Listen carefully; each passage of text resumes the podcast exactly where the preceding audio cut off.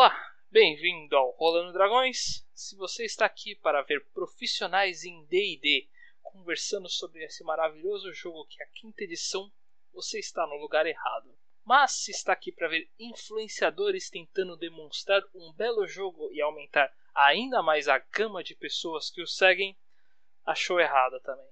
Porém, se você está aqui para ver pessoas que amam D&D a quinta edição, mas acham que pode ser um jogo ainda melhor, então agora sim você está no lugar correto.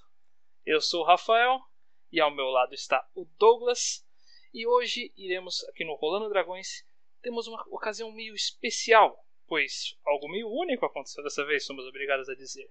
No, no Facebook do Rolando Dragões tivemos um empate dessa vez. Então, se vocês quiserem participar também de nossas votações para os próximos podcasts, não esqueçam de seguir o Rolando Dragões no Facebook. Lá no Facebook também temos o Discord do Rolando Dragões, onde nós sempre nos ajudamos. Não esqueçam de nos seguir. E, mas, para que nós não ficamos tentando fazer um meio termo da coisa, acabamos dando um voto extra dos criadores. E a decisão dessa vez foi os psionicos. Então, entre nessa mente com a, com a gente.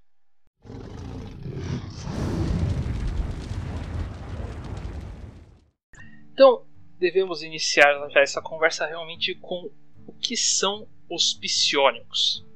Uh, em geral, a gente não é de, nem de longe especialistas no quesito.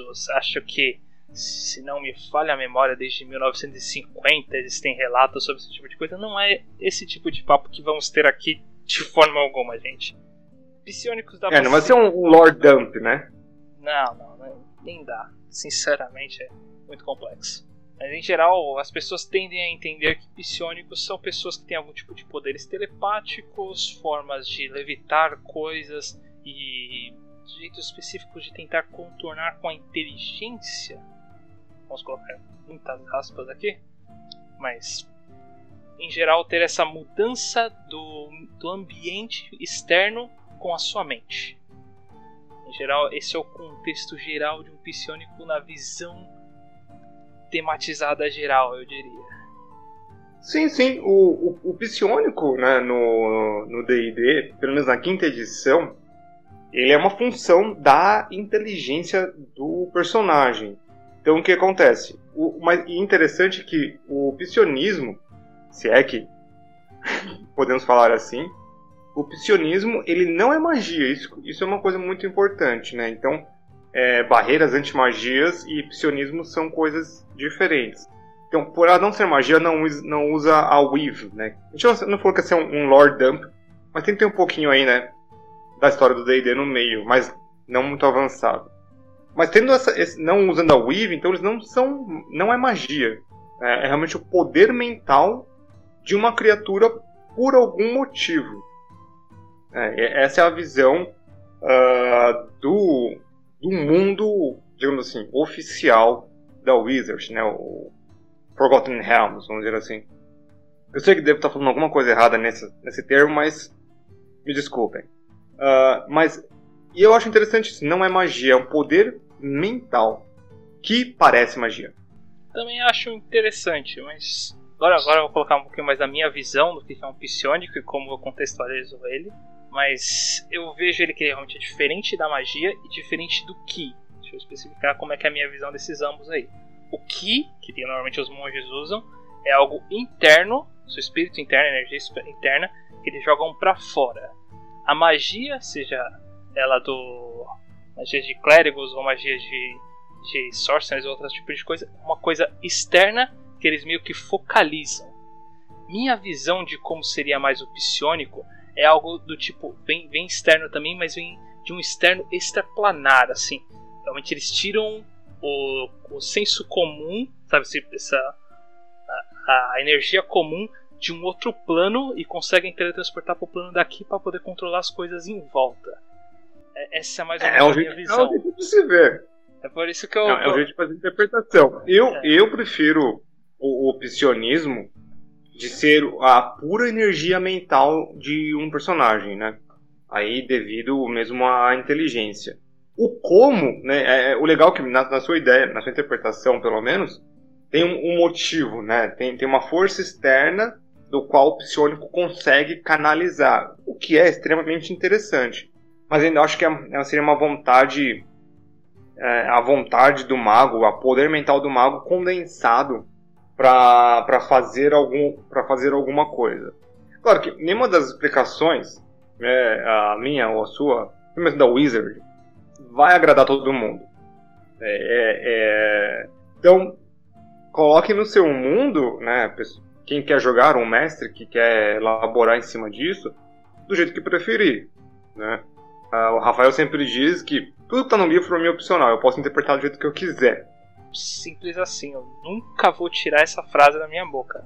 Tudo é opcional. É, exato.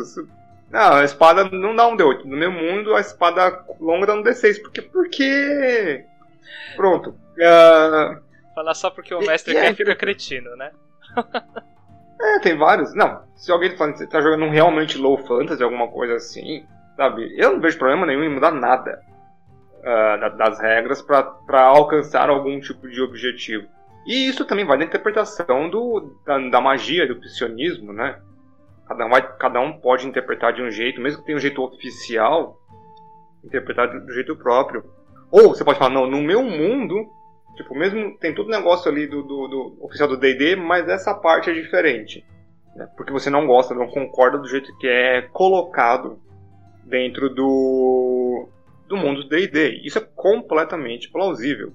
Né? Eu sou a prova viva de tipo, ah, tá, legal. Na verdade, não gosto disso.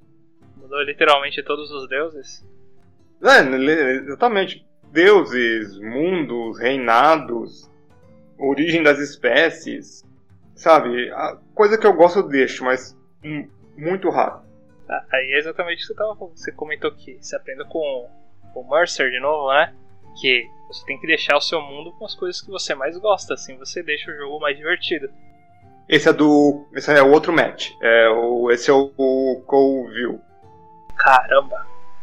É, é o Matt Mercer, que é do Critical Role, e o Matt Colville, que é do MCDM, que é do MCDM, que é, o, é então, outro programa. Então eu já vou deixar registrado daí pra frente quando o Douglas falou de alguém, eu só vou falar o Matt. Vocês que vão ter que pesquisar qual deles é. Ah, é, agora vai vocês que vão ter que saber qual Matt que é. Se é o Mercer ou se é o Cole Hill. Boa. Eu mesmo vou possivelmente algum dia confundir os dois, então Uh, vai, corre com fé, porque olha, vai ser difícil. Simplifica o percurso. Mas, né? Mas querendo ou não, é, toda essa história do, do psionismo, né? É interessante que isso volta uma das coisas que a gente falou no nosso primeiro podcast, nosso piloto, que a inteligência estava meio capenga na quinta edição. E agora, uh, porque muitas das classes psionicas usam inteligência como base, nós temos outro motivo para ser, para ter inteligência, para alcançar essas classes de psionismo, você precisa ter uma inteligência legal. Então, eu acho que é uma questão de não balanço, tá? E quem sabe, o pessoal sabe que para mim o que é balanço. Para mim balanço é quando você não pisa no pé do outro personagem de propósito. É, não é uma questão de balanço, mas questão de deixar seu personagem mais interessante. Né? Porque vai ter guerreiro, um monte de coisa, então você tem ter uma inteligência alta, legal, para é, fazer valer essa subclasse que você vai pegar. Então, é um, um outro mérito aí da inteligência. Sim, eu, diria que é, que é uma evolução do recurso. Porque, mano, tava muito fraco a inteligência. Você dificilmente fazia qualquer classe que usava inteligência que não fosse um mago. Agora, com é, essa mago. colocação do. Aí depois ele teve o Artificer, né? O Artificer, exatamente. Também da evolução. Que é, a não ser que o cara quisesse fazer uma, uma subclasse com Artificer, né? Uma multiclasse com Artificer, na verdade. É, não teria para que ele ter inteligência até então, mesmo com o Artificer ali. E agora, com essas subclasses, outras versões, agora o pessoal realmente pode considerar. Ah, isso com de certeza. verdade é, é, é, Quem que fala que faz isso e, não, e, e se diz que não é power player tá errado pra mim. Porque você tá começando a classe já pensando no futuro dela. tá começando é, o jogo. Então é, é, é, um recurso para power player agora a inteligência, basicamente. Mas. Né? Comece o reinado dos GIF. Pra isso que estamos aqui. Né? GIF Yankee, é uma raça muito legal. Uh, mais um outro ponto que acabamos encontrando ao longo do colocação aí desse psionico nesse novo livro de Tasha é que existem pessoas que reclamam, na verdade até antes de Tasha, né? Somos obrigados a dizer que a classe psionica ela meio que nasceu antes de Tasha. Agora com Tasha que ela se transformou em verdadeiramente oficial. Mas mesmo antes desse processo tinha certas reclamações de que ela é algo similar à magia, mas não exatamente ser.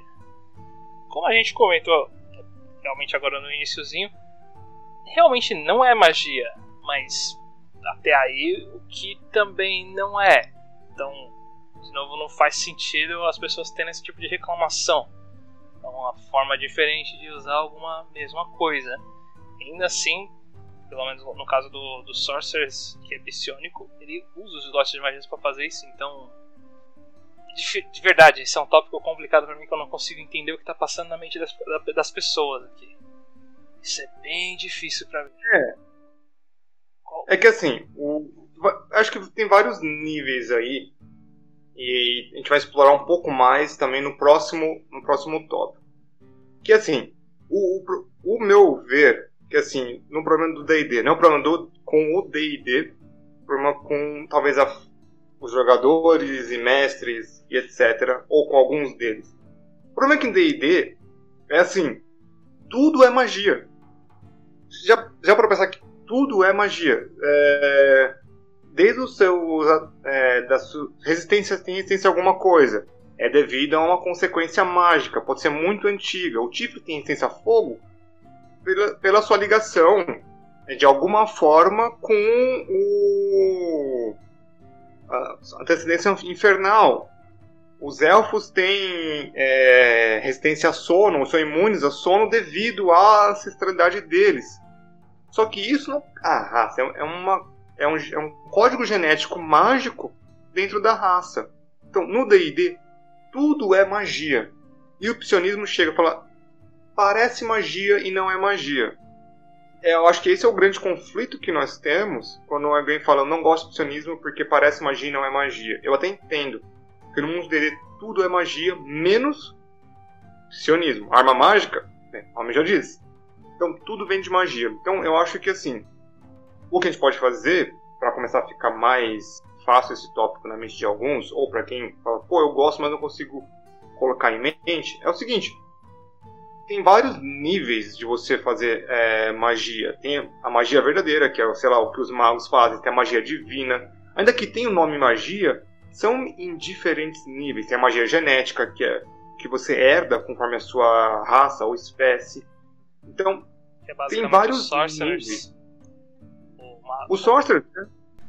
Não, caraca, em português ele fica como o feiticeiro. O feiticeiro, né? Isso. É exatamente, acaba tendo e é, é, então é, é só ver como um tipo de advento a magia, né? Não tem muito ó. É, é eu consigo entender exatamente o que eu falei. O que também é exatamente. tá no mesmo. tá nessa mesma linha. Mas não teve esse tipo de problema. Não, o, o, é bizarro. o mundo do D&D é um mundo high fantasy por si. Então, é, isso acaba isso acaba tirando algumas pessoas ali do, do eixo para pensar que, pô, mas high fantasy. Mas a gente vai, aí eu acho que eu tô pisando um pouco mais no outro tópico já. É. então, em geral, realmente está acontecendo esse tipo de reclamações, mas hum, jogue seu jogo da sua maneira. E esse tipo de classe psionica, pelo menos ao meu ver, não há nenhum grande problema. Acho até mais interessante, pode acrescentar muito no mundo de qualquer um exatamente por. Ah, qualquer classe, qualquer raça acrescenta muito. Não é? E essa ideia de não ser magia, para mim, expande ainda mais os horizontes. Eu gosto, mas eu acho que eu sou o meio suspeito para falar. Porque eu, eu, gosto do bizarro, eu gosto do estranho. Eu gosto do. do ter, ter um lado, digamos assim, entre aspas, místico pra coisa sem ser magia, por exemplo. Talvez por ser um, um um fã tanto do, do, Lovecraft quanto do Mundo das Trevas, onde o Mundo das Trevas. Se o pessoal de D&D reclamar, ah, mas não é magia, não parece magia. o pessoal sabe a diferença entre magia que vampiro faz, magia que humano faz e magia com K, que é a mágica, é, é outro conceito, são conceitos completamente diferentes. São todos efeitos mágicos. Você pega tudo isso no D&D, tudo vira magia. Então esse, o mundo de D&D é muito simplificado em alguns pontos. Então, é, isso querendo ou não, talvez tenha criado jogadores mais estreitos a, a, a esse tipo de coisa.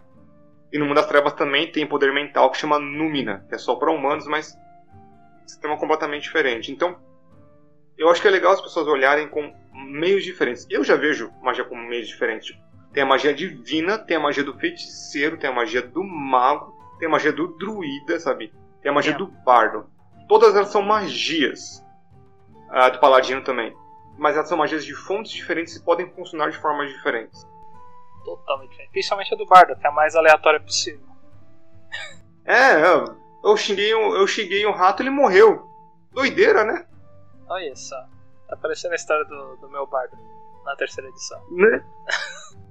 e, e é fantástico você começar a pensar nesse tipo de coisa que abre muita possibilidade uh, para crescer o seu mundo e crescer, você crescer como narrador também. Começar a dividir, começar a pensar o que essas ramificações podem causar no mundo. Existe uma briga, os arcanistas não gostam dos divinos, por isso, ou os, divinos, os arcanistas não gostam dos feiticeiros, dos, dos, dos natos, tem algum tipo de rincha.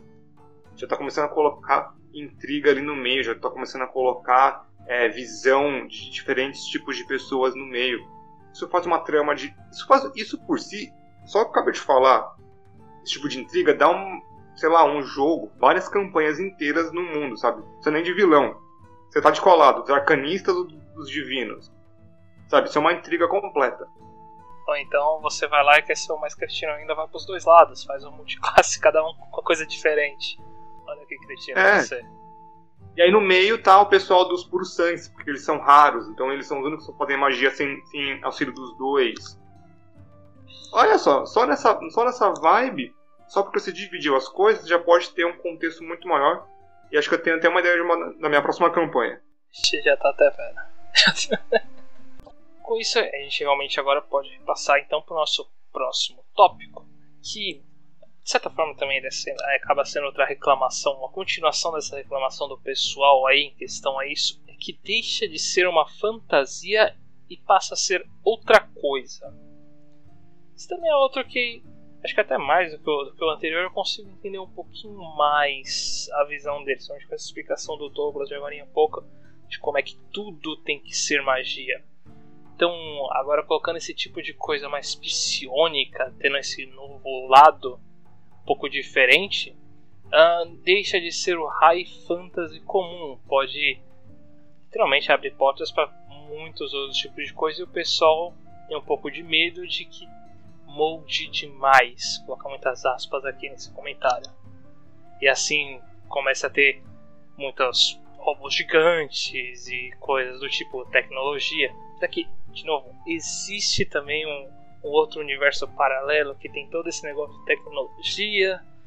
É aquele negócio de é estranho o pessoal estranhar novamente, mas eu entendo que possa ter essas pessoas.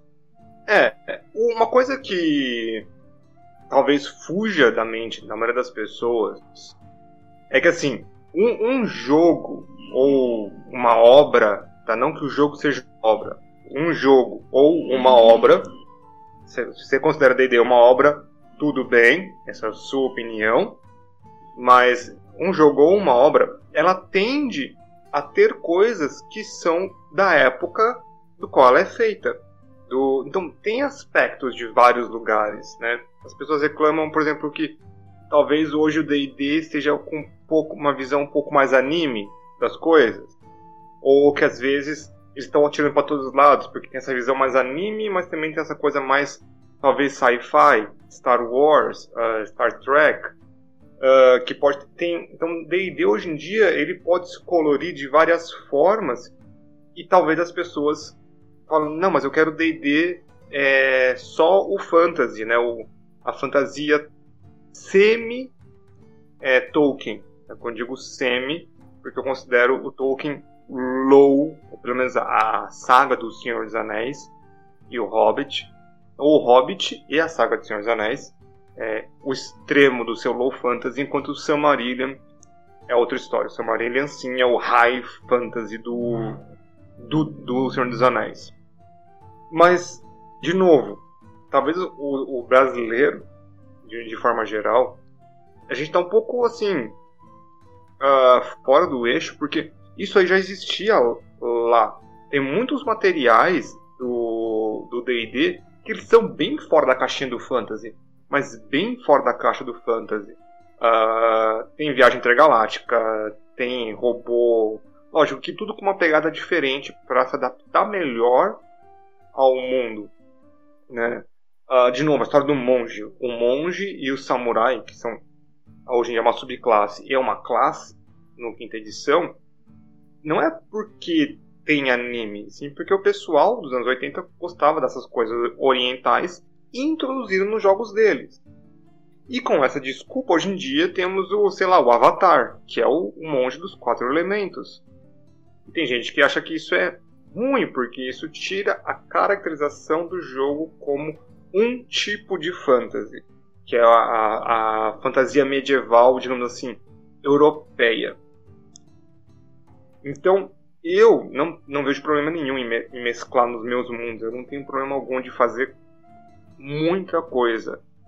É claro que tem, tem um, um limite, você fala, tá, vamos, por exemplo, é, tem essas ideias mais anime, mas eu não sigo muito anime, então não quero colocar tipo comédia, tipo anime no meu jogo, porque não tem o seu lugar no, no tipo de mundo que eu faço. Você pode ali entre vocês tudo bem, mas eu não, não que eu não gosto, porque eu não sigo esse tipo de mídia, então eu não entendo.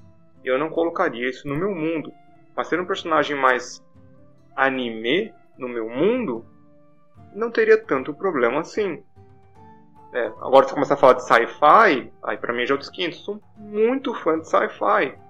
Então isso, querendo ou não, é... escoa pro meu mundo. Tem coisas sci-fi no meu mundo, sim no mundo de fantasia. E é uma coisa que eu faço o máximo possível, o Rafael me ajuda e vê o quanto eu trabalho em cima disso no D&D para deixar o mais puxado possível para magia. Tem a parte tecnológica e tem a parte da magia, que é onde vem o encontro que eu chamo da tecnomágica, que para mim é o é o eixo perfeito de onde eu gosto as, as minhas coisas, tecnomágica. Então, eu acho que é uma questão mais de muito de opinião, mas eu tô colocando aí tipo, em aberto que a Wizard faz isso para que os jogadores se sintam mais à vontade. O jeito que isso vai ser implementado no seu mundo cabe a cada mestre. O que não pode é ficar barrando o jogador é, por motivo tipo, ah, isso aqui é coisa de, de besta, isso aqui não pode porque é, é colorido demais, isso aqui é porque tem um, um tom estranho. Não. Vamos pegar essa classe e vamos tentar deixar num tom diferente, vamos tentar pensar nela de um jeito diferente. Você pode fazer os personagens de anime, mas vamos dar uma pensada melhor em como nós introduziremos esse personagem neste mundo aqui que todos concordaram em jogar.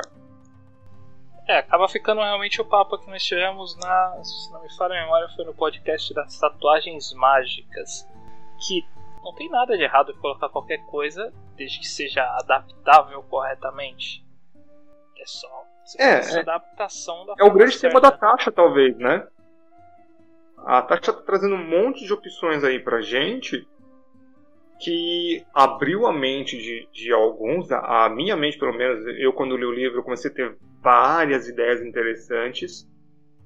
Tenho que dizer que uma parte do livro em específica eu não, eu não, não li, possivelmente lerei assim muito por cima, mas porque não faz parte do meu estilo de, de narração. Uh, não é que eu não gosto quem faz.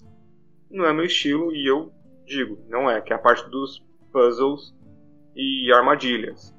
Simplesmente é algo que eu não curto nos meus jogos, sabe? Não, não faço um excesso para ter que ter um guia para isso. Uh, pode me condenar à vontade, mas é algo que eu não curto. Pronto. Não, ninguém vai te mas... condenar porque tem o fosso. É, é, mas isso, eu acho que a gente disse em algum podcast muito lá para trás que eu não curto puzzle, eu, eu coloco um desafio na frente dos jogadores. não é, não é um puzzle, não é uma coisa que tem que resolver, tem que dar uma resposta certa. Tem, sabe, tem uma parede desmoronada, o que vocês vão fazer? Isso é um puzzle? Tem gente que acha que sim, eu acho que não, porque geralmente, no meu ver, pelo menos o puzzle tem uma resposta certa, ou um jeito de fazer certo. Eu coloco desafios na frente dos meus jogadores, que eu falo, talvez eles tenham as ferramentas para acabar com esse desafio. Talvez não, talvez precisem de ajuda. E pode ter uma coisa muito crítica depois dessa parede, ou debaixo do fosso. Como eles chegarão lá é, é com os jogadores. E nunca falhou. Nunca falhou. Sempre que eu coloco esse tipo de desafio na frente dos meus jogadores, alguém achou uma, uma solução para isso. Seja ela mais insana que for, que eu nunca pensaria antes na minha vida, e encontre uma solução. Então, eu não vejo problema em, em, colocar isso, e a parte dos puzzles é uma coisa que eu não curto de colocar no meu mundo. Então, acho que a única parte da taxa que realmente eu. Ah, não, obrigado. É, eu não consigo discordar dessa parte, mas estamos fugindo muito do assunto. Quem sabe um outro dia a gente pode comentar sobre os problemas dos puzzles? Hum, talvez quando quando eu leio essa parte do Tasha, alguém tem que fazer algo sobre isso, né? É, alguém, né? Oxe. Mas um outro ponto interessante que os psionicos tiveram bem diferente, fora do comum, acho que a gente pode dizer, que eles tiveram um processo inverso do que aconteceu com o Artificer. Acho isso acaba sendo realmente um fato bem interessante, que como a gente falou, como eu falei, é, foi eu que falei no início do tópico mesmo, o Artificer, não, o Psionic ele era originalmente uma classe, ele era uma classe própria. Nos Unarte de Arcanas, eu, acho que já tem um ano, acho que é um Unarte de Arcana de um acho ano. Acho que mais, que é o místico, né? Coisa é, assim. Acho, o místico. Eu não tenho certeza se ele tem um ano, um ano e meio, dois, por aí. Mas ele era uma classe completa e agora está se transformando numa subclasse. Está sendo dividido dessa forma. Já o Artificer ele foi algo à parte. Ele iniciou como uma subclasse e foi transformado em uma classe. E é realmente algo diferente, à parte. É, só, só abrir um aspas aqui. Isso dentro do contexto da quinta edição. Na, na verdade, o Psionico e o Artificer eram classes do, de 1995, quando, tá, dentro da quinta edição, foi isso que aconteceu. E eu acho mega interessante. Pelo menos uh, nesse ponto, eu tenho que. É, nem dar, né, no, quando a gente das tatuagens, eu falei que dava o benefício da dúvida. E aqui eu dou o benefício da, da parabenização sobre isso. Porque o, o, o Artificer, como uma subclasse de mago, agora que é uma classe só dele, né, desde o Eberron, dá para enxergar o qual era o potencial do Artificer. Mesmo que ele não seja um full caster, ele ganhou várias coisas que não poderia ganhar uh, como subclasse. E agora ele pode ganhar subclasses dentro dele. Então é mega interessante esse processo enquanto o psionico não funcionou direito como classe, e dividiram é, esses poderes para as classes que precisavam, ou classes que tinham algum sentido ter alguns poderes. Então, talvez vejamos aí outras classes com o psionismo. E eu acho muito legal e quem sabe por que não ter uma classe só de psionico, pegando essas partes que funcionaram e montando uma classe separada. Por que não? Porque nós temos o guerreiro normal, de todos os dias, mas temos o Eldritch Knight, que é parte mago, sem fazer multiclasse. Então tem precedente aí pra gente começar a falar, pô, tem tanto o full mago quanto tem o mago guerreiro do, do Eldritch Knight. O mago também tem um Blade Singer é, que também é, agora no, no Tashi não precisa ser mais elfo. Então tá tendo uma mudança interessante aí nesse caso de as subclasses se conversarem, é, podendo fazer tem outras opções de multiclasse. Isso, isso eu acho bem legal que aconteceu essa história do, do aí na quinta edição. Realmente foi uma tremenda evolução, um diferencial, né? E poxa, Agora, agora você comentando, eu tô vendo até muitas outras formas de ver, de ver um percurso diferente desse tipo de coisa. Super curioso. Estou realmente interessado até onde a Wizard vai com isso. É, a, as possibilidades em si são ilimitadas, né? É, mas o legal é que assim, foi um trabalho que foi um ano, um ano e meio que você falou que teve as primeiras classes aí de piscionismo, e agora que nós temos aí as subclasses. É interessante então ver que a, a UA passa por algum tipo de processo ali dentro para se tornar oficial. Eles não estão só jogando, quer dizer, a UA serve para isso. Né? A UA serve para jogar coisa na parede e ver o que cola. Mas quando se torna oficial, vem com um, um gosto diferente, ainda que muita coisa é, pareça que está só ali por estar. Então isso deixa a gente curioso para as outras UAs, como sempre. Por exemplo, que agora a gente lançou, faz pouco tempo, lançou a UA do Monge. Monge Dracônico e, do... e Ranger. Alguma coisa dragão. Dracônico também. também. É, tudo dragão, né? É que, é que esses nomes específicos são meio diferentes, mas é, são todas ideias dra dragão. É, é, não, nome não vou lembrar, mas ele que é relacionado a dragão. Então, talvez nós tenhamos aí um, um Warlock, dragão, seria legal. Uh, e então, você vê que as ideias vão surgindo. É, uma equipe dracônica, alguma coisa assim, o clérigo dragão. As possibilidades são muitas. E quem sabe, uh, eles podem juntar tudo isso, formar uma subclasse, ou até mesmo uma, uma classe nova, né? Para os fãs de Final Fantasy aí, né? A, a classe Dragoon, caçador de dragões, né? Seria muito legal. Super interessante, hein? Um Lancer mega, mega fodão. Caraca, tô Sim, ou o, o Ken, né? Que é do FF4. É, não, Caim. Caim. O Caim do Caim. Final Fantasy 4. Mas é exatamente isso. É. Normalmente os, os, draco, os dracônicos do Final Fantasy eles são Lancers com uma armadura com formato de dragões são caçadores de dragão. O primeiro foi do Final Fantasy 2, o Ricardo. Ricardo. Ricardo, acho que é. Não, Ricardo. Acho que ele foi o primeiro. Caraca, não lembrava dele. É, é porque ele também teve uma aparição meio curta, porque foi bem trágico. Ele seria entra na parte, mas depois pra salvar o pessoal ele acaba se sacrificando. Mas ele foi o primeiro dragão. Todo mundo morre no 2. Né? Da, da, quem entra no grupo. Eu gostaria de discordar, mas você tem toda a razão. Só o Leon, né, no final. Mas de qualquer. Eu jurava que era no FF4, que era o. Era o Caim. Mas de qualquer forma, né? Isso só mostra uma coisa: memória é horrível uh, que Final Fantasy é uma das melhores franquias de RPG que existe. E aí, é... então talvez tenhamos alguma outra coisa, sabe? É, de, de, novo, uma nova classe. Eu não risco classes novas é, surgindo. Eu acho mais difícil uma classe nova surgir. Eu acho bem mais fácil subclasses, porque tem muita coisa que dá para acomodar ali com as classes existentes, principalmente por causa do mago e do guerreiro tudo bem que eles são extremos, mas eles por si só, é, acho que o Lancer, né, o, o, o guerreiro dragão do, do FF, seria um guerreiro.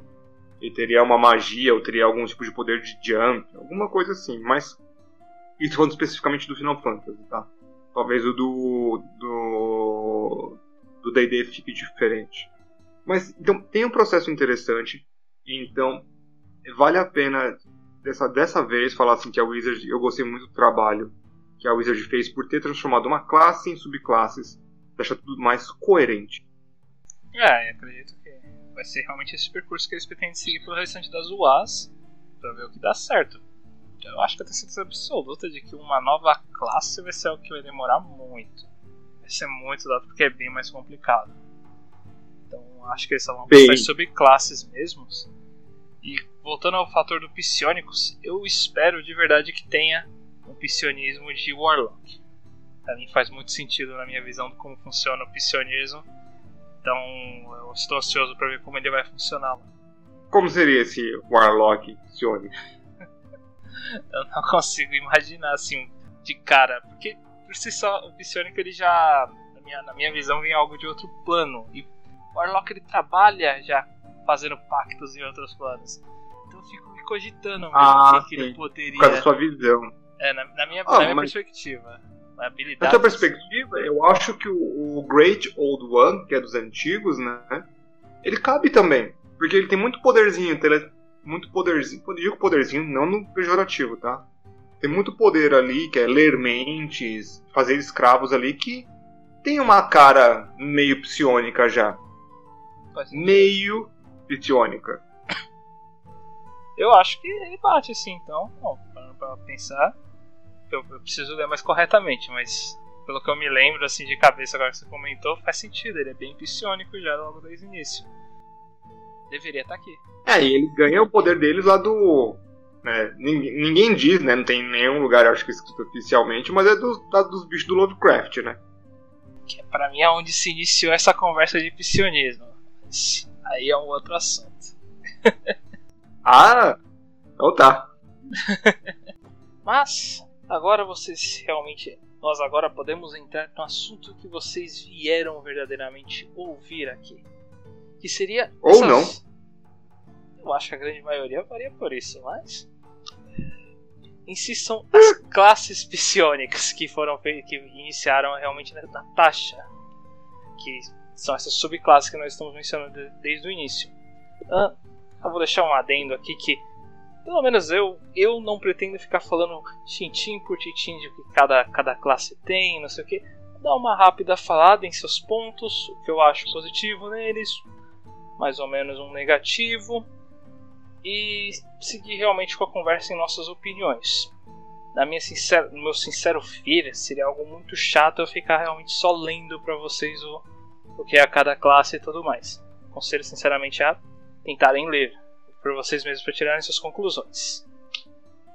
É, como você mesmo disse, se você quer ouvir especialistas em D&D, você veio ao lugar errado. Não é? Então, mas vamos iniciar com o guerreiro, o Psy Warrior. Eu já quero deixar um adendo que é de longe o melhor desenho que tem no livro inteiro de Tasha. Aquele desenho ah, que tem no personagem é espetacular, aquele high elfo ali com aquele escudo e usando os poderes psíquicos, aquilo foi tão espetacular. Eu super ia atrás do criador daquele desenho só pra pagar para ele fazer meus personagens, se ele não fosse pago por dólar. Então não é real eu pensar nisso. Mas, deixando os sonhos à parte, um, em si, o, o Psy Aura, ele aumenta, tem um dano extra que vai aumentando conforme o level dele, um dano psíquico que ele coloca em sua espada. E quando dá um dano, joga um dado extra. Uh, começa com um D6, aí evolui para um D8 no quinto nível. E aí depois acho que só no level 11 que ele evolui de novo com um D10 e assim vai consecutivamente. Uh, ele consegue fazer um campo de força que minimiza o dano dele ou de colegas próximos, algo em torno de uns 9 metros e também pode mover pequenos objetos com a mente. Em resumo, o cara é um Jedi. Eu, eu não consigo pensar num ponto positivo maior do que esse. É, na verdade, o ponto negativo, né? Você é um Jedi. É... Pra ser bom, tinha que ser um, um Sith Lord. Mas é uma questão de opinião. aí, aí você tá vendo do nosso lado, né, mano? é outra assunto. Ah, é. Escolha Jedi. Mas ter um Jedi no, no universo de D&D agora praticamente oficial, eu acho espetacular. Assim, de verdade, é uma classe que eu eu adorei o conceito dela com funcionamento geral. Se eu fosse me dar um ponto negativo para ele, é que é uma classe meio complicada para fazer uma multiclasse.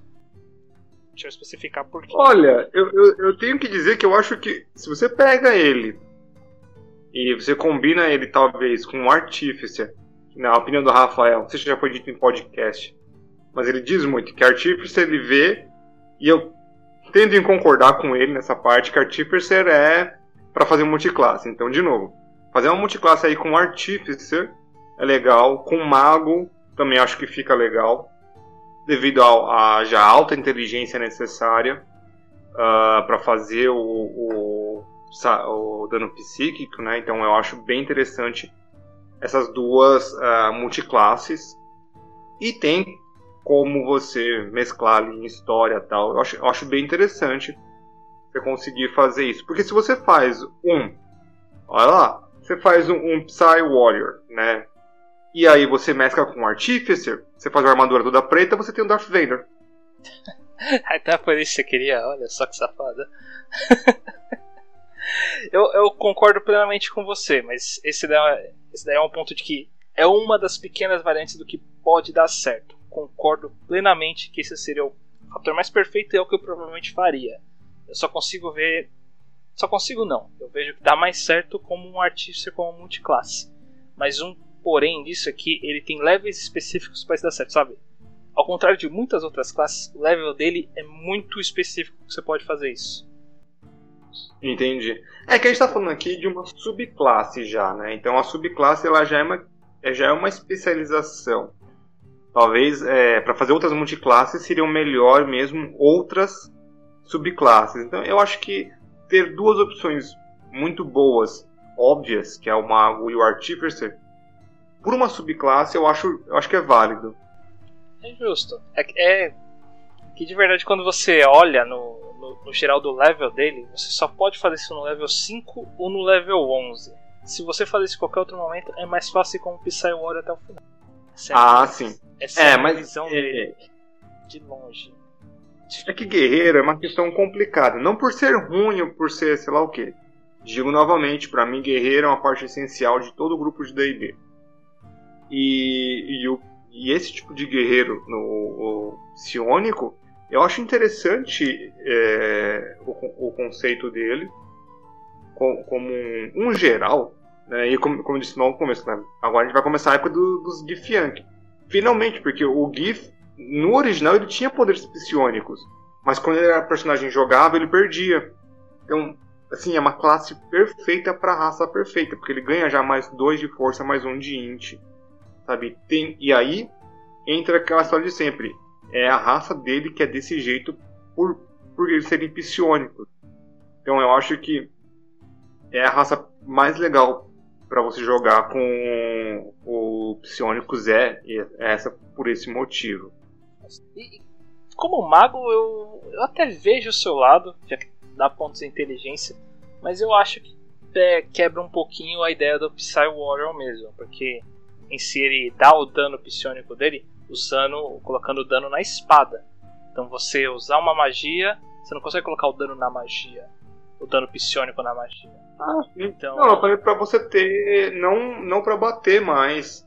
É, nesse caso seria muito mais para usar a int, que já é necessária, e para você ter um pouco mais de versatilidade no campo de batalha. Talvez lançar umas cantrips, talvez conseguir fazer algumas magias de, de buffar, é, dado debuff. Tem, tem um, uma, um outro. Um outro, um outros quesitos aí que você pode pegar para você é, para conseguir fazer um, um, personagem mais equilibrado ou que tenha possa fazer várias coisas porque a inteligência já vai ser um requisito para você é mas ainda acho que um artificer consegue fazer isso é que eu não, eu não lembro de cor todos os os cantrips ou habilidades que um artificer tem se ele poderia ser tão bom de suporte variar tanto por assim dizer de suporte possivelmente possivelmente é que o mago é aquele negócio de sempre, né, Rafael? O mago é o. tem acesso a 74% das magias do jogo, então. É, é. Ah, eu não consigo discordar desse comentário. Foi eu mesmo que fiz a conta? Foi você mesmo que fez a conta, então. É, é, é, só por esse, é só por esse motivo. Eu, se eu, se eu fosse para jogar com Psywater, dificilmente eu faria uma multiclasse. Esse uh, é o meu, meu eu ver no momento. Eu dificilmente faria uma, uma multiclasse. Porque afinal de contas o guerreiro é o cara que vai atacar seis vezes por turno. Né? Com, com, esse, com essa habilidade ainda de Psy Warrior só vai aumentando quantidade de dano. É. E ainda por cima, de certa forma, você faz algo bem parecido com o Paladino. Uh, Paladino da Conquista. Eu não lembro qual Paladino tinha, tinha também uma habilidade que os amigos próximos recebiam menos dano. Tem uma subclasse de Paladino que tem algo assim. Uh, tem. É, tem, tem, tem vários. O Paladino, sim, ele, ele é o líder, vamos dizer assim, da equipe em campo de batalha. Uh, na visão mecânica do jogo, né? Porque ele dá suporte, dá buff. Tem várias coisas que o Paladino pode fazer. E também tem agora a habilidade do estilo de batalha, do escudo, né, um talento, estou esquecendo agora, que você pode usar sua reação para colocar o escudo na frente do seu amigo para tomar menos dano. Então, aí de novo tem várias possibilidades aí para você virar um, um suporte, talvez, para o seu, seu grupo. Então, o, o Psy Warrior, para mim, é, de todos os psionicos, é o que eu falo. Esse é o que mais fez sentido. Uh, teoricamente, assim, é o que eu mais gostei mesmo. Não, esse cara aqui, ele. Nossa, faz sentido para mim. Sabe? Eu tenho verdadeiramente eu tenho a mesma opinião. De verdade, foi o que eu falei, se não for pra fazer a multiclasse no level 5, no level 11 vai até o final que você tá certo. Você tá certo. Sim. O, o guerreiro PC Warrior no level 20 vai ser tão bom quanto qualquer outro personagem, gente. Não há nada de errado nisso. E é bem difícil para mim falar uma coisa dessa, vocês não têm ideia. bom, agora que nós já falamos do favoritinho, o Psy Warrior, o consecutivo seria o nosso Ladino, ou Rogue, como o pessoal preferir comentar. Eu particularmente prefiro Rogue, mas é outro assunto. Que é o Soul Knife. Uh, eu já sou obrigado a dar esse ponto aí. O que o Psy Warrior tinha de um desenho bonito e maneiro, o Soul Knife é um desenho porcaria. Da minha visão, pelo menos. É, é, eu achei super tosco, sabe? O pessoal já não gosta muito de Halfing. Aí a Wizard faz um Halfing tosco daquele. Então, normalmente seria o Douglas que falasse, falaria isso, mas eu sou obrigado a dizer dessa vez. Eu não curti. Dessa vez eu prestei muita atenção nesse. Super tosco, sabe? Eu preferia que tivessem contratado o mesmo cara que fez o Halfing Ranger. Lá em cima, no comecinho. Eu acho que foi o mesmo. Ah, eles têm alguns ali que são os mesmos, mas ah. nem tudo fica tão legal. Não, não. Do Half Ranger eu achei o tipo de desenho bem diferente. Achei bem mais. cheio de detalhes, por assim dizer. Ficou um Halfing mais decente. Esse aqui. Hum, não gostei. Não teve nada demais ali. Dane-se. Ah, agora vamos pra clássica, que é mais interessante. Ah. ah, uma das habilidades padrões do Soak Knife é que ele tem duas. Pode dizer que ele tem um reroll, um reroll de perícias ou ferramentas. Ele consegue ter uma comunicação telepática com. Uh, eu não lembro se tem um número específico de pessoas. Porque é mais do que um. Tem, um, tem, um, tem uma variação do quantas pessoas são, mas tem de cabeça. Aí ele pode. Aí que realmente começa a graça, que ele pode usar a espada psionica dele para dar um dano extra, conforme ele acerta, acerta o dano é só um dano extra, não usa uma ação bônus, não tem. É, é o mesmo esquema do Psywara, quase como se ele colocasse o poder psíquico na mão dele, ao invés da, da arma, e então ele desse um ataque extra sem contar absolutamente nada. E também evolui ao longo do level da própria classe. Super interessante, mega bacana. Para um ladino, isso é espetacular que não esteja usando ação bônus, porque quem nunca jogou de ladino a ação bônus de um ladino é única e exclusivamente para habilidade. Uh... É bem ocupada, né? Bem ocupada. Entre entre a ação ardilosa, né, que é esconder da dash é, essa e desengajar, né? Exatamente ela. A ação bônus do Ladino é exatamente para ação ardilosa. Não tem muito o que dizer com isso. Então, um Ladino que tem muitas ações bônus, ele tá errado basicamente. Então... É, não, você pode ter. Eu vejo muito de Ladino, você conseguindo um segundo ataque por uma ação bônus, pode boa. Caso você não tenha conseguido travar aquele sneak attack na primeira, você tem uma segunda chance. Óbvio que você fica agora exposto. É, mas. É aí que tá o problema. Mata, é, mas aí certo. é o risco de recompensa. É, tem como, tem como dar certo, eu concordo plenamente. Vamos ver se dá. Não, tem como. Tem como. Tati, taticamente, óbvio que faz sentido o que você tá falando. Mas ainda tem aquele negócio, tipo, não, o monstro tá quase caído. Arrisca mais um tentativa, mais um sneak attack. Todo mundo na mesa, vai! Aí vai, Aí vai do um lado também. É, vai, vai da escolha do ladino. Mas esse aqui eu achei bem, bem, bem ajeitável isso mesmo. Aí depois de um tempo, acho que lá pelo level 9, acho que é no level 9, ele ainda tem uma outra habilidade que ele consegue meio que jogar essa espada psionica e ter um teletransporte. Eu achei isso interessante.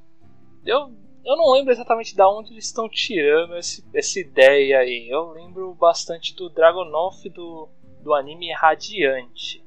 Mas eu tenho minhas dúvidas se esse foi o primeiro plano da coisa. Eu acho que já teve ideias anteriores com algo parecido. Eu não vejo. É que o Ladino teletransportar, eu, não, eu, eu, vejo uma ideia interessante aí, né?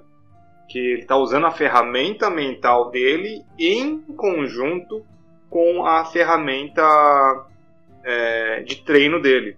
E aí que eu acho que foi o acerto da Wizard em dividir, pelo menos entre o Soul Knife e o Psy Warrior, isso porque o Psyward pode dar mais dano, pode, pode fazer um escudo. Então ele pode usar a mente de guerreiro dele para melhorar as habilidades. Enquanto o Ladino ele tem, ele tem que ser leve, então ele está sempre armado com essas lâminas.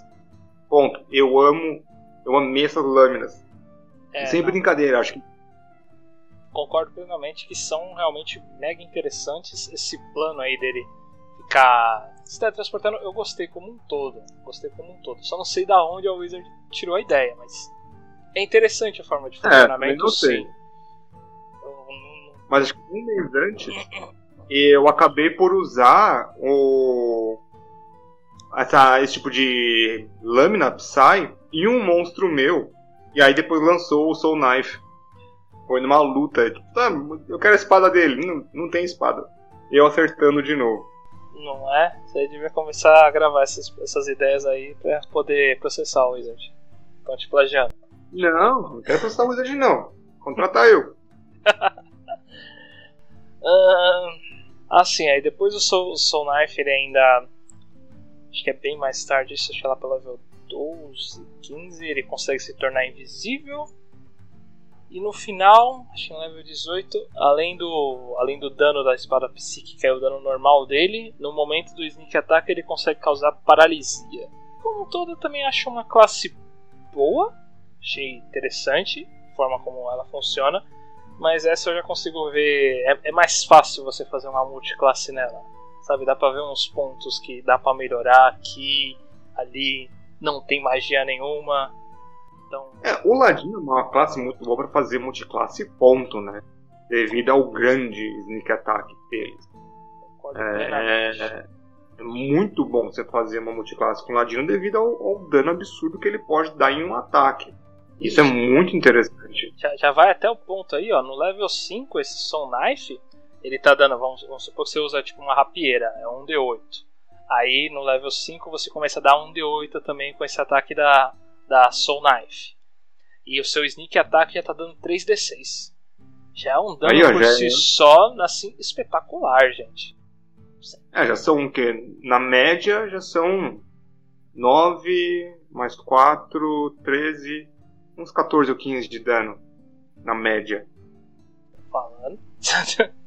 Eu particularmente acho uma boa classe, não achei tão boa quanto a Psy mas não fica muito atrás em contexto não. É, por pouquinha coisa que ela não fica uma classe perfeita não.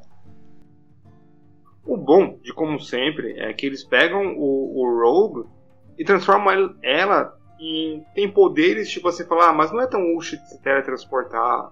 Só que tem gente pode pensar isso. Mas eu sempre vejo o Rogue como um cara utilitário. Ele vai ter uma ferramenta para fazer algo. Né? Diferentemente do, do Artificer. O Artificer é ferramenta do tipo física, coisa física. O Rogue, ele é a ferramenta, ele vai achar um jeito de fazer alguma coisa. E eu acho que esse Soul Knife, ele tem essa cara. Tem essa cara de teletransportar, sabe, dar, dar o stun na pessoa. Não é só pra dar dano às vezes, o guarda te achou, stun e foge. Sabe? Tem, você cria várias situações do quais essas, essas habilidades podem se tornar úteis de formas diferentes. Então, esse é o grande legal do, do Ladino. Para mim sempre foi o legal do Ladino. Que ele é o ele é o espertalhão, ele é o cara ligeiro. Então ele tem que usar essas habilidades de formas criativas para benefício. Aí você coloca um cara ligeiro que tem poderes psionicos. A, a, o conceito disso, o conceito eu acho que é melhor até que do, do Psy Warrior. O Psy Warrior ele é mais interessante é porque eu gosto mais é, de guerreiro com magia. Esse é o meu estilo favorito de jogar. Guerreiro, ter, ter, ser tanto de magia quanto de combate físico. O Ladino não entra no meu estilo favorito de, de jogo, mas eu, é, eu acho que para mim cabe assim muito mais perfeito. Então é uma questão de gosto. Mas de novo, então para mim agora, a, eu sempre digo que a melhor classe para mim do jogo é o Arcane Trickster que é uma subclasse do, do Rogue. Acho que agora a segunda melhor é esse. Até, até jogando ideia pro pessoal, às vezes você tem como usar a comunicação telepática para você poder assustar seus inimigos. Dependente de como o jogador faça, é uma opção. Com certeza. Com certeza. Só, a voz tá vindo praticamente de lugar nenhum. Aí o mago vai lá tenta detectar magia. Essa porra não é magia. Olha só, é. Identificamente não tem magia. Putz. E agora? E agora, José? Você usa o intimidar? Ó. Você vai ver sua Exato. galera correndo, você pega o que você quiser ali, ó, faz o seu loot e tchau. Né?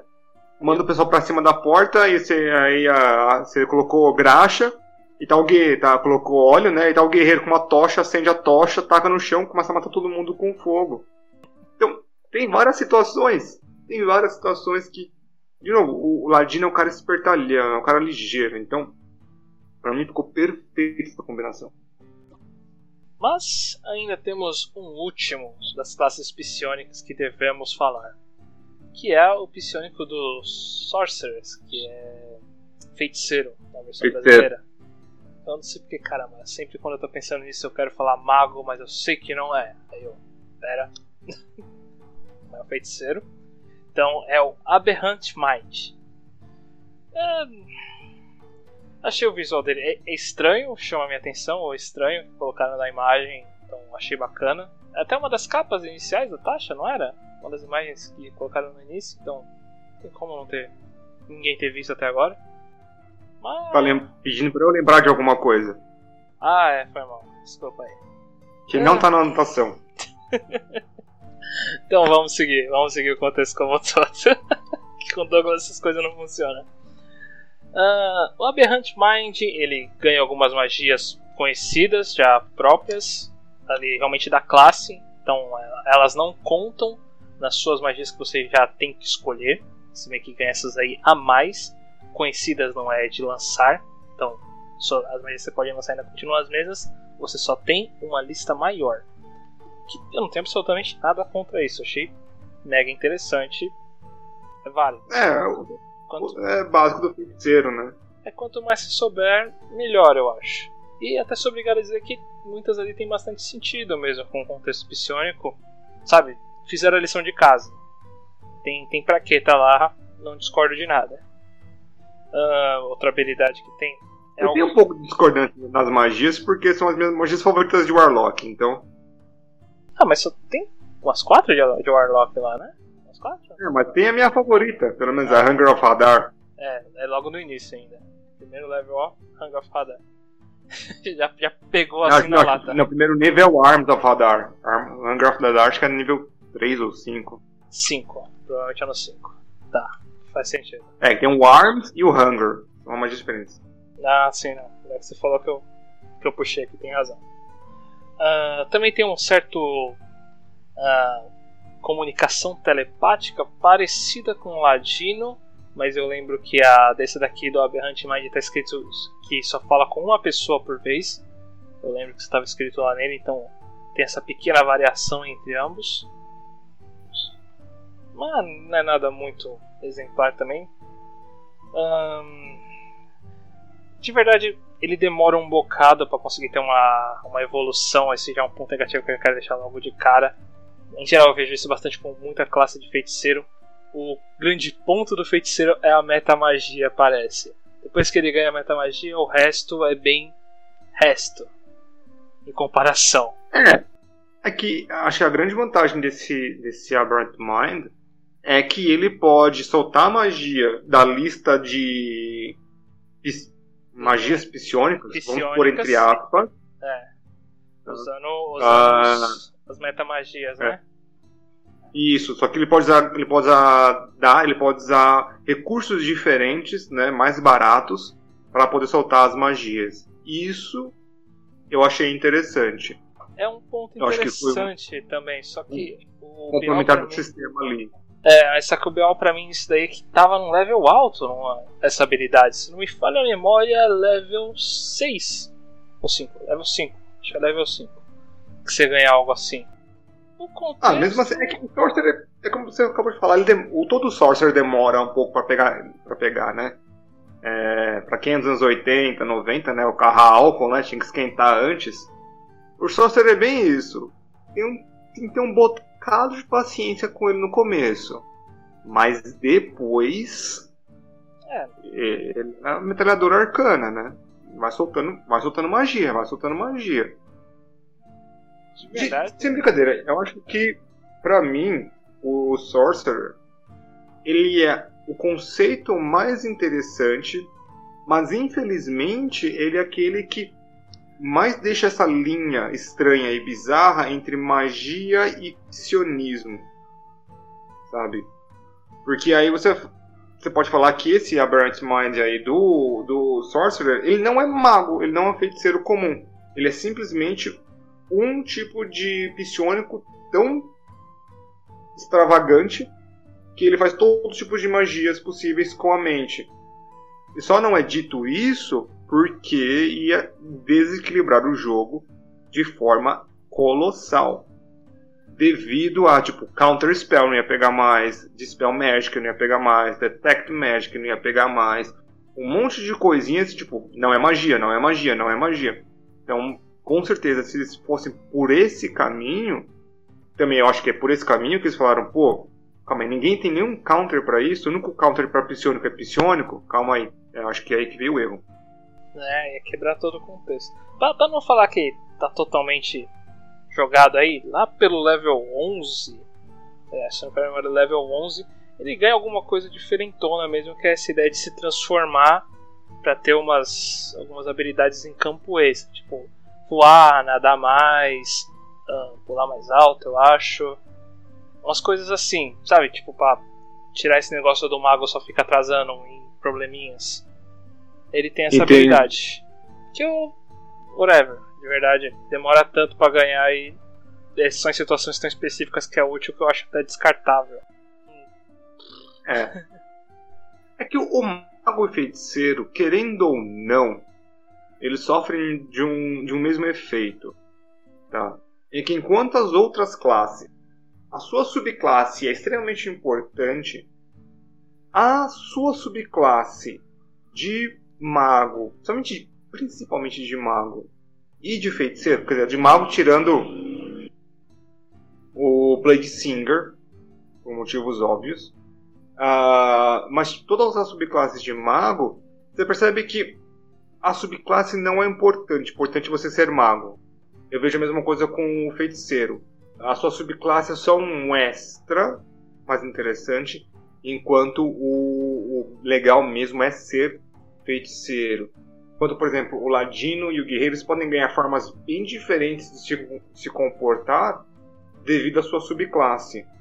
Enquanto essas duas classes eu já não vejo tanto, tão evidente, não é que não aconteça, tão evidente quanto isso acontece em algumas classes, principalmente nas marciais. Ah. As classes marciais, quando elas ganham um gosto extra, elas se transformam bem mais. Totalmente, não. Isso eu concordo plenamente. Tem nem o que discutir. Se vocês discordam, vocês não estão vendo as tabelas de DD corretamente. Provavelmente. ou, ou estão vendo além do que a gente pode ver. Talvez. Mas, mas eu sou obrigado é a dar assim, um eu sou obrigado a dar um ponto no caster é complicado. Fala aí. ah, era isso que você tá falando? Entendi. Não, faz sentido, é, exatamente. Full caster é full caster, gente. Sabe? Ah, o guerreiro que faz 6 ataques por turno. Tá, mago nível 9 é, faz desejo. Para o tempo. Full caster é full caster. O poder de uma classe full caster, querendo ou não, é porque eles são full casters um nível totalmente diferente. Mas o Aberrante Mind eu sou obrigado a dar um ponto para ele, que eu não sei se é muito comum o pessoal ver. Eu particularmente achei que para iniciar o pessoal como um full caster, eu acho que ele é uma boa escolha, sabe, para os amadores gerais.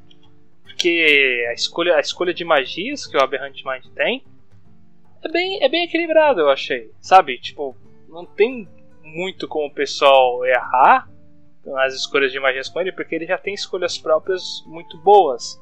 Então, mesmo que o cara às vezes não quer se dar o trabalho de ler todas as magias e escolhe um monte de aleatórias, do Aberrant Mind já faz o personagem ser pelo menos útil para a equipe como um todo. Então, para amadores, fica a dica. Eu acho que ele é uma boa escolha para iniciar. Se você quer um Sorcerer e nunca fez um. Ah, o Sorcerer eu acho que é, é a mais amigável aí com iniciantes, porque eles, eles são bem é, poderosos no mid-game. Talvez se você tivesse começado uma, uma campanha de nível 5 para cima. De caster, para você iniciar, deixa eu ver se eu tenho uma, uma ideia melhor. Acho que de full caster. Provavelmente o clérigo. Só o druida. Só o clérigo, não isso. Druida e clérigo, acho que eles são bem mais amigáveis. Porque a, a, né, o clérigo e o druida, além de full casters, os engraçados eles precisam escolher a magia do dia. Sabe? Eles têm acesso a todas, só tem que escolher a certa pro dia. Então, é, acho que assim, não tem uma coisa mais amigável que clérigo. E sem contar que clérigo é poderoso que dói. Então, todo mundo faz um clérigo. Vamos lá, todo mundo faz clérigo e pronto. é, você tá falando isso aí só porque não quer ninguém com arcanismo na sua equipe, né? Não, porque tem o, o clérigo do conhecimento que ele pode ter arcanismo. Sem B.O. Bom ponto. Nossa, eu nem lembrava disso. Ninguém lembra disso. Douglas, as informações aleatórias que ele tem de cor. É, tipo, uma coisa boa, né? A regra lá, aquela regra secreta eu não lembro. Mas que o, o, o clérigo do conhecimento pode ter acesso ao arcanismo eu lembro. Mas, vocês aí que acham que já acabou, nós somos obrigados a dar uma certa menção honrosa aqui em nosso podcast depois nós temos uma outra subclasse colocada no livro de taxa que tem tudo para ser um psionico. Só não é porque a Wizard não quis. Que é o Monkin Astral Self. Em geral, o contexto dele é que ele meio que faz. É, ele expande a sua alma de forma que ele meio que cria outros dois braços a mais para ele para ampliar seus ataques, utilizando, se não me falha a memória, apenas um ponto de Ki mesmo. Ele consegue fazer essa habilidade e realizar diversos golpes que, a, que acertam as pessoas mesmo não tendo nada lá. Em geral, é algo que me parece muito psionico. Mas tem que algo de algo. Não só isso. Não só isso. Para mim é o seguinte. Porque o psionismo, né, vamos falar da, da base ali do D&D, o psionismo é a mente da pessoa ser poderosa. E, na minha visão, posso estar completamente errado isso para mim, um monge, principalmente um monge, é a ideia do, do corpo sobre a mente, sabe? O poder do corpo, desculpa, contrário, da mente sobre o corpo. Você ter controle total do seu corpo devido à sua mente. Então eu não vejo por que não um monge poder, poder ter poderes psionicos. Para mim seria o mais perfeito, sabe? Dele ter poderes psionicos. Para mim ele poderia ter os mesmos poderes psionicos tanto do Warrior contra o do, do Soul Knife. Só que ele, em vez de ele gastar, ele ter um, um, um banco extra de, de dados, ele teria que usar o Ki para teleportar, para criar as lâminas, para dar o dano extra.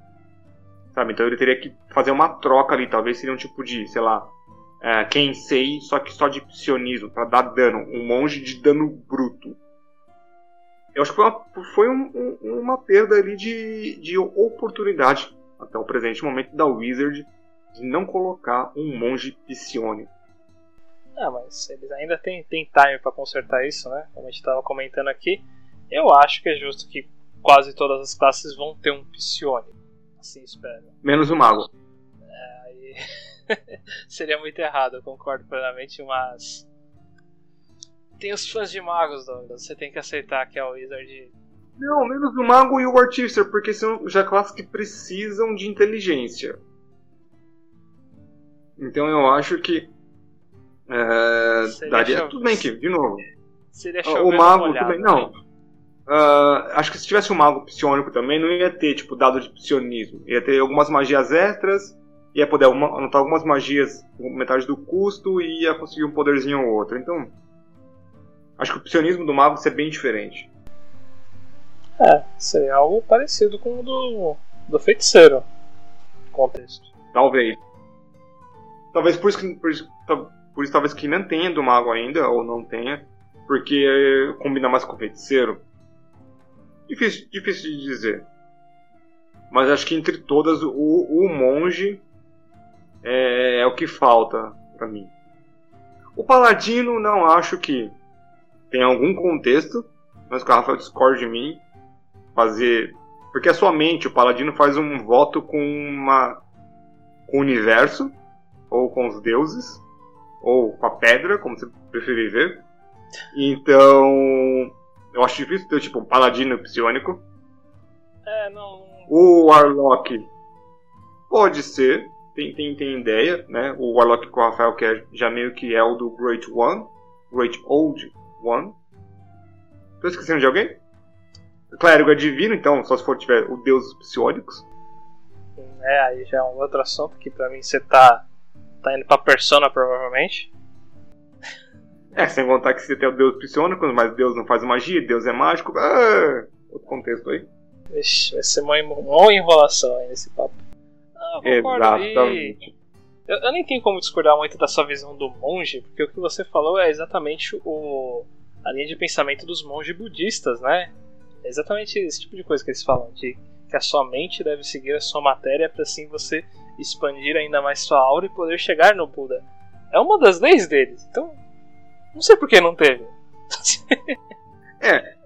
É que assim, o fato, o fato é o seguinte, que o monge e o samurai do D&D não são o monge e o samurai do mundo real. Mas não passa nem perto. O monge e o samurai do D&D é a visão do pessoal dos anos 70 e 80 que via filme de Kung Fu. E de samurai. Essa é a visão. Mas, Mas talvez seja o momento de fazer a pesquisa e... Evoluir? Fazer certinho. Exatamente. Que né, samurai ali tá muito fraco. Rapaz. Ah, esse é outro papo. Agora vamos seguir então para os nossos pensamentos finais sobre os psionicos. Não tenho muito o que dizer aqui não, de verdade eu curti muito a ideia dos psionicos. É, no início, quando já era um, uma não uma subclasse, ser uma classe, eu já chamava a minha atenção mas dava para ver que estava tão quebrado que era mais fácil expulsar. Porque, sim. Então, essa troca aí é, o, A, o, A, o A é assim, né? Você tem. É, assim, eu sou o cara que eu gosto, eu falo pro meu jogador, tudo que é oficial. E o A, muito quem sabe. E, mas o, o, místico, né, o do, do psionismo ali, ia falar: não, uh, esse não rola. Não é? é? É mais fácil falar que não rola ele, porque tava muito quebrado mesmo. Mas com essa divisão que o pessoal fez aqui, ficou interessante no contexto como um todo. Mais fraco de longe é o feiticeiro. Porque é só o feiticeiro com mais um, um extra ali, um, um feiticeiro plus. Que é basicamente é, toda a subclasse. A parte psionica é que ficou a mais fraca, não o mais fraco. É, isso. Valeu. Consertou aqui. É. É, porque tem gente que fala, não, mas o feiticeiro nunca vai ser mais fraco que o guerreiro. A parte psionica dele. É, porque em si o único fator psionico dele é se transformar nas coisas para sair de alguns problemas. É. Corre mais, nada mais, voa um pouco, tá ok. Se chamar isso de psionico, vai ver a tem uma raça que você escolhe algumas habilidades para esse tipo de coisa também. Esqueci completamente o nome dela, mas é basicamente isso também. Voo e nada? É, você pode voar ou nadar. Você, é que conforme você vai evoluindo no level dela, você escolhe quais são essas habilidades, incluindo ela pode até jogar ácido. Uma das habilidades era isso. A cada level você escolhe uma coisa dessa. Não tô lembrando, mas. É outro assunto. E, em geral, o contexto como psionico eu achei bem implementado, bem interessante, não tenho muito o que reclamar. E de verdade, a ideia do Jedi eu achei espetacular. Pena que não é um Sith. Né? Só fazer... Na verdade, nada mais é, porque o, o Jedi ele é good e o Sith é evil. Agora, se Jedi é lawful good ou não, é uma história completamente diferente. Ah... E com você, Douglas, Mas... o que achou? o que eu acho que Jedi, né? Brincadeira. Cara, o Psionico pra mim é um sonho. É, assim, eu gosto. É aquele negócio, é muito uma questão de gosto. Completamente. Eu gosto do bizarro, eu gosto do tipo. É, sou acostumado com o Wood, sou acostumado com o mundo das trevas. Então no mundo das trevas tem tanta divisão de tanta coisa. Sabe? Cada criatura usa um tipo diferente de energia. Uh, menos humano que ele pode usar mais de uma, dependendo de como como rolam as coisas. Até mesmo alguns vampiros podem usar mais de um tipo de energia. Mas outra história. Mas então eu tô acostumado a esse tipo de divisão, subdivisão, coisa única. E eu para mim isso enriquece muito um cenário, isso enriquece muito um possível mundo de um narrador. Então trazer essa, esse tipo de carga é, interessante abre as possibilidades para muita coisa. Tô falando assim, não só de coisa de jogador, como narrador também. Não é aquele tipo de mestre, ah, então agora se todos os bichos vão ter poderes psíquicos, sei lá o que. Não, isso abre, sei lá, pode ter uma escola de professor Xavier para, sabe, pessoas psionicas. Pode ter uma organização que caça esse tipo de gente por algum motivo abre uma, uma possibilidade muito grande de vários tipos de história. Eu super ia fazer para jogadores. Se eu, se, eu fosse, se eu fosse fazer um personagem psionico, ele ia tentar esconder que era psionico falando asneira para que perguntasse. O Mega ia fazer esse tipo de coisa. Fala tipo, ah, não, minha mãe. Minha mãe era um bardo. Ah, meu minha mãe era um bardo. É. meu avô era um clérigo. Aí, foda-se. Por isso que eu sou um ranger que faz esses bagulho todo. Não, você é um guerreiro psionico. É. Meu tataravô era Yuan Ti. só pra ficar inventando as dedas, só pra jogar história. Por que não? E eu acho interessante porque num mundo onde tudo é magia, entre aspas, o psionismo é diferente. E o diferente causa problema. É sempre assim. O diferente causa problema.